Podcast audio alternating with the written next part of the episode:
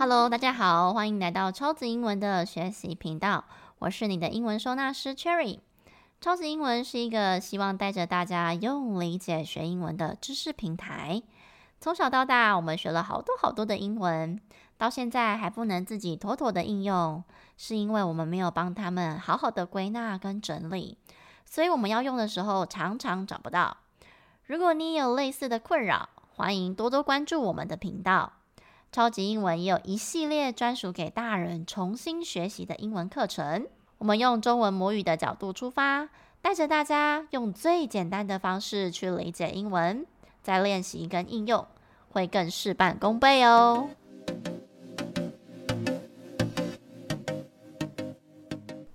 今天要来跟大家聊聊一些轻松的，因为光前面了这个字就跟大家分享了三集。我怕大家觉得这个内容太 heavy 了，有点庞大，所以这一集呢，来跟大家聊聊樱桃在疫情之前啊，曾经上了三天两夜的艺术表演课程，而这个艺术表演课程又带给我对于英文课有什么样的连结呢？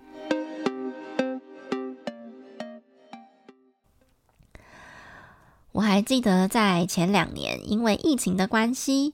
我的实体课受到很大的影响，同时也因为这样，我多了很多的时间可以去学习完全不同领域的课，或者是去阅读以前从来没有时间可以看的书。有一天，偶然之间，我看到了一本书，它是来自演员邱浩奇写的书。看完他的书啊，我被他里面所写的很多句子给启发了。他的那一本书呢，叫做。没有别人怎么做自己？我觉得它的标题非常的有趣。什么叫没有别人怎么做自己呢？其中书里面有一个单元，我印象非常深刻。他谈论到爱自己的议题。什么叫做爱自己啊？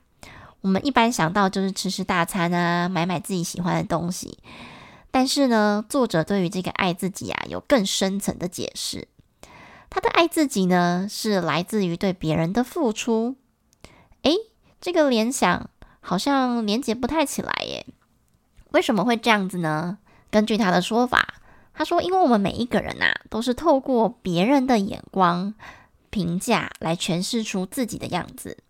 这也就是为什么我们容易在意别人的眼光啊。再加上我们又不可能一个人生活，不跟任何人打交道，所以就像他的书名说的。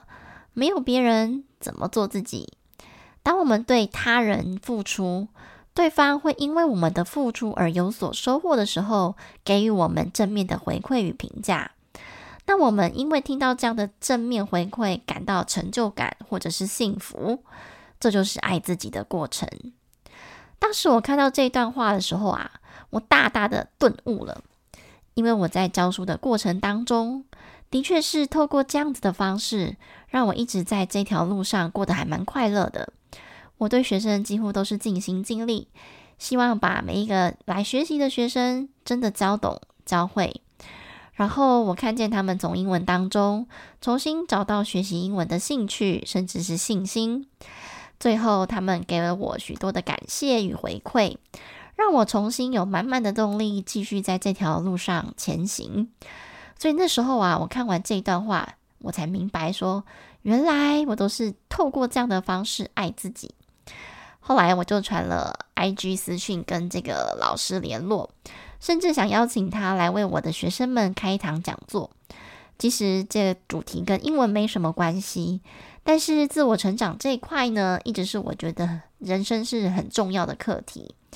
再加上，其实我的学生们还蛮常来找我聊聊自己的人生困难，因为毕竟大家都是出了社会嘛，所以我想透过这个老师的力量，让学生们对于自己的日常生活有着更不一样的体验或者是想法。只是当时候老师还有其他的契约跟经纪公司的限制，所以这件事情就先搁着了。就在这件事情不久之后啊，我看到老师有开了一般大众上的表演课。我心里就想说，嗯，亲自见老师一面，再邀请看看，也许会有机会吧。那我自己也可以先体验一下什么是表演课，不然我先来自己去试试看好了。所以我内心真的超级害怕的，因为我根本没有想要当演员啊。而且我觉得我自己偶包还蛮重的，毕竟老师当久了嘛，无形当中就会要求自己表现必须要很好，不能给学生有错误的示范。内心就这么来回拉扯了好几下。哎呀，就试试看呢，也许可以激荡出不同的火花嘛。而且呢，我还一直私讯老师说，确定这种课程是门外汉也能参加。好了好了，报了先报了再说，就当做是给自己的一个考验吧。我把自己丢到一个完全陌生的领域，重新体验那一种紧张、恐惧、生疏，到最后克服的那个过程。我想我就能够更理解你们来学英文的那种恐惧感。这就是我当时候报名表演课的整个内心 OS。于是呢，我就带着既期待又害怕的心情，接受了这份新挑战。第一天到了教室的时候，老师就问了我的名字，然后马上就说：“哦，我知道，就是英文老师嘛。”可能我的脸就是长了一副老师脸。上课一开始的时候啊，第一个任务就是老师要我们想一个全新的名字，因为我们原本的名字可能是父母给我们的，不一定是自己真正想要的。他希望我们在这三天两夜的过程当中，是用一个全新的自己存在着，把自己变成是小孩那样，没有包袱的去探索这全新的世界。可是不晓得为什么啊，我真的想不到什么全新的名字可以代替我自己。可能是我也从来没有想过，呃，我自己是谁吧，或者是说，呃，我也蛮喜欢当时那个状态的自己。所以后来呢，我还是取名自己叫樱桃，因为我并没有想要成为全新的自己，但是应该可以把自己变成是一个升级版的樱桃就对了。后来取完名字之后啊，老师就开始介绍说，我们这三天啊、有四个在表演课过程当中一个非常重要的关键字。好，这四个关键字呢，分别是 allow、curious、being and becoming。我们分别来解释这四个关键字哦。第一个 allow 是允许的意思，那为什么要允许呢？允许什么？允许自己表达出习惯跟不习惯的样子，因为我们在表演的过程当中，可能要做出我们可能平常不擅长的动作，哦，或者是说我们害怕出糗啊，然后就会有很多的，就是没办法很很放得开这样子，好，所以第一个关键字叫 allow。那第二个关键字呢，叫做 curious。Curious 这个字呢，它其实是好奇心的意思，应该说好奇的。哦，好奇心叫 curiosity。那这 curious 是要我们保持好奇什么呢？就是对于所有的事物都保持着好奇心。比如说我们在读剧本的时候，我们会好奇说，为什么当下这个呃这个角色会这样说话？那他的时空背景是什么？他的情绪是什么？我们对于所有的东西都要保持好奇心。再来第三个字呢，就是 being，就是把专注力放在那个当下。也就是说，我在诠释一个角色的时候，或者是在做一个表演的时候，能够在当下的时候专注在那个时刻里面。最后呢，becoming 就是让自己跟这个角色合而为一，成为这个角色。那我就在想啊，对我来说，要做到这四个关键字，这超不容易的诶。因为我以往的日子就是超忙碌的，所以我常常一心多用，同时处理很多事情，所以专心做一件事情对我来说其实是一个非常大的挑战，而且我对于自己的要求还蛮高的。我希望自己做出来的东西呢，没有办法满分，好歹也要九十分吧。后来呢，老师在这讲解这四个关键字的过程当中，我就开始思考喽：如果把这四个关键字放在我们学习英文的心法上面的时候，是不是也讲得通呢？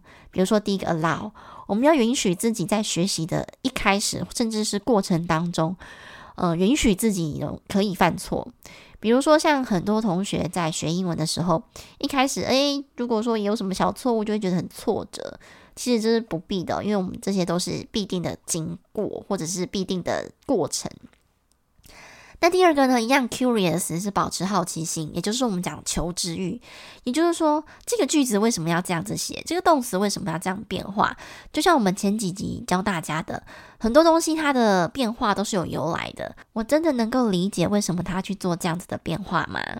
好，所以保持好奇心也是很重要的。那再来第三个是 being。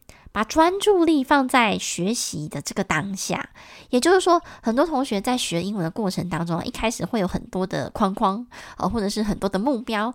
比如说像，呃，有些同学会说：“老师，我跟你讲哦，我英文不是很好，文法很不好，呃，都不懂这个文法的逻辑，甚至是呃，或者是自己单字量很不够。那你的课程可不可以就是呃，可以帮助我到文法都可以理解啊，然后又可以增加很多单字量。其实啊，我常常讲说，学习英文的过程也是必须按部就班的。你只要在这个呃，我们规划的每一个课程的阶段里面，在这个当下里面，好好的把老师给予的东西学好，好专注在这个学习的当下，其实你就会非常有收获的。